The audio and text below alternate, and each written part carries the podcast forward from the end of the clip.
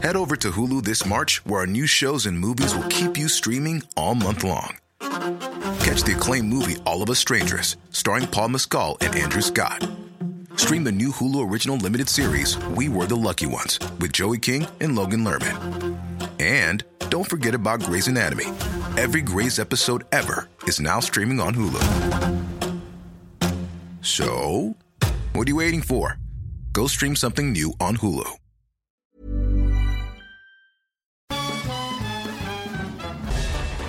Farándula 021 es un podcast de cultura pop, donde analizaremos sin piedad series, películas, programas, música, moda, tendencias, libros, redes sociales y hasta figurosas e inventadas. Cada jueves un nuevo episodio, con Horacio Villalobos, Pilar Bolívar, Mauricio Valle, Maniwis, La Supermana, Alejandro Broff, Jeremy Cruz y Mario Lafontaine. Farándula 021, un podcast con periodistas, psiquiatras y vestidas. Te lo cuento. Dosis diaria de noticias. Hola, soy Pau Mendieta y aquí te va tu dosis diaria de noticias. ¿Te lo cuenta? Te lo cuento. El que no tuvo un buen martes fue Enrique Peña Nieto porque la Auditoría Superior de la Federación dijo que hubo desvíos en su gobierno y Emilio Lozoya lo denunció ante la FGR.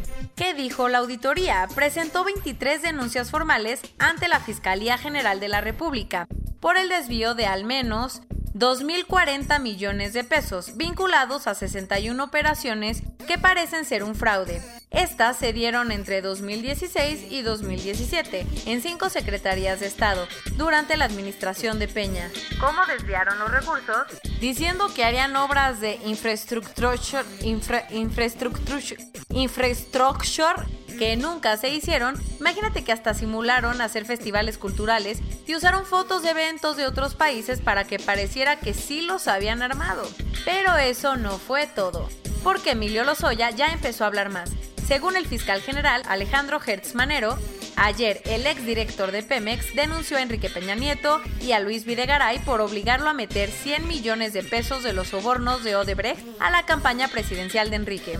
Aparte, Lozoya dijo que tuvo que soltarle otros 120 millones de pesos a los legisladores para que aprobaran reformas estructurales entre 2013 y 2014 y para que no queden dudas, presentó videos y recibos como evidencia. Y hablando de Lozoya, la Fiscalía de Múnich en Alemania cateó dos de sus viviendas en la región de Bavaria como parte de las investigaciones en las que señala el exdirector de Pemex y su esposa Mariel Helen Eckes, quien by the way es parte de la familia dueña de la empresa de jugos más importante de Europa, por posible lavado de dinero. ¿Qué viviendas tiene? Un depa en Múnich y una lujosa residencia a la orilla del lago Starnberg, al pie de los Alpes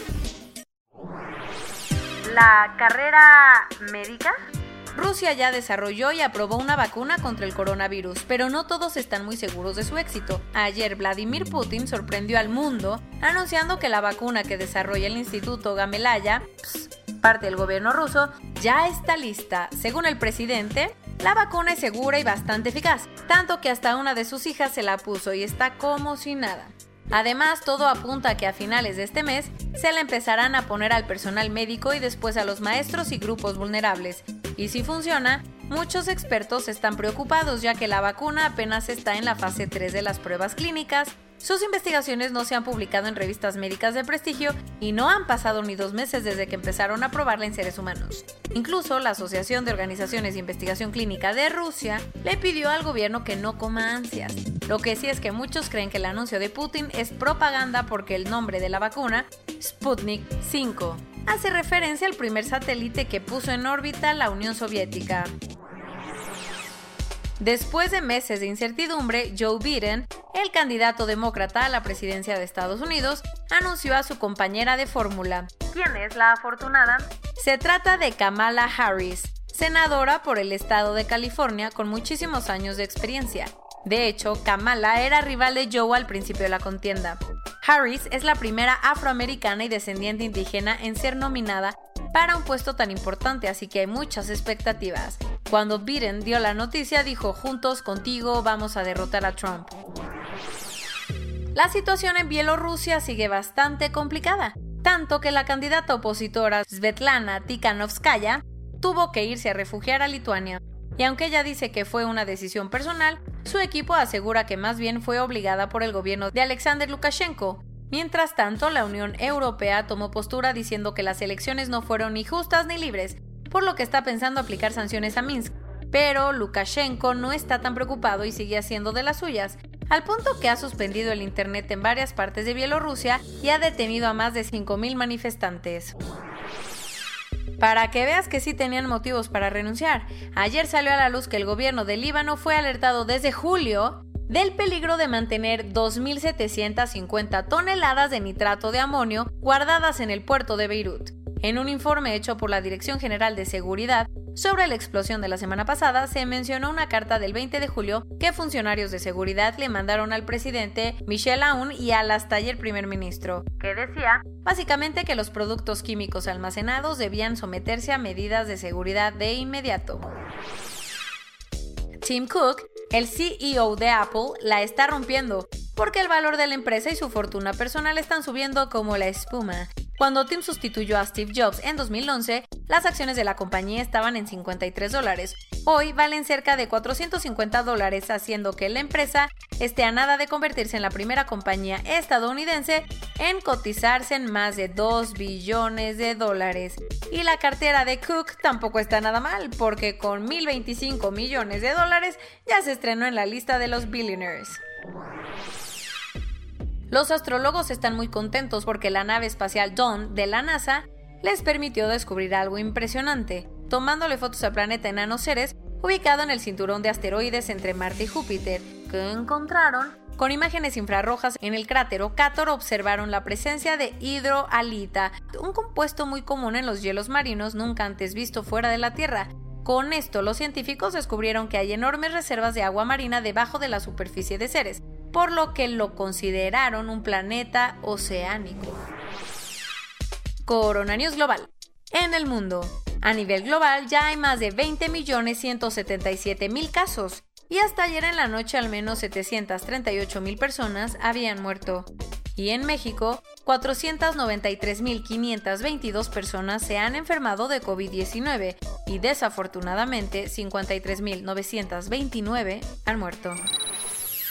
Marcelo Ebrard dijo que México ya se puso de acuerdo con tres empresas, dos chinas y una estadounidense que desarrollan la vacuna para empezar las pruebas en nuestro país. Los ensayos clínicos serán de septiembre a enero. Lo que parece estarse recuperando es la actividad industrial en México, por, después de cuatro meses a la baja, en junio se reportó un incremento de 17.9% respecto al mes anterior. Como si no estuviéramos en plena pandemia, Pemex recortó su presupuesto para comprar medicamentos, atender hospitales, clínicas y consultorios, y la reducción estuvo buena porque pasó de gastar más de 11 millones a cerca de 5.7 millones de pesos mensuales entre mayo y junio. Nueva Zelanda rompió su buena racha y ayer registró cuatro nuevos contagios locales después de 102 días sin transmisiones comunitarias. Por eso, Auckland fue puesta en una cuarentena de tres días. De acuerdo con un análisis del Consejo Danés de Refugiados, un millón de personas en el Sahel, la zona en el norte de África, se verán obligadas a desplazarse a causa de la pandemia. La situación del coronavirus se está complicando en Centroamérica porque ya se registran más de 6.000 muertes y 210.000 contagios en la región. El país más afectado, Panamá, con 1.500 fallecidos.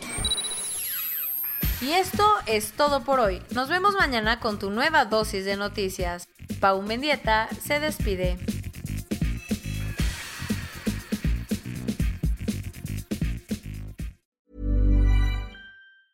Tired of ads barging into your favorite news podcasts? Good news. Ad-free listening is available on Amazon Music. For all the music plus top podcasts included with your Prime membership. Stay up to date on everything newsworthy by downloading the Amazon Music app for free or go to amazon.com slash news ad free. That's amazon.com slash news ad free to catch up on the latest episodes without the ads.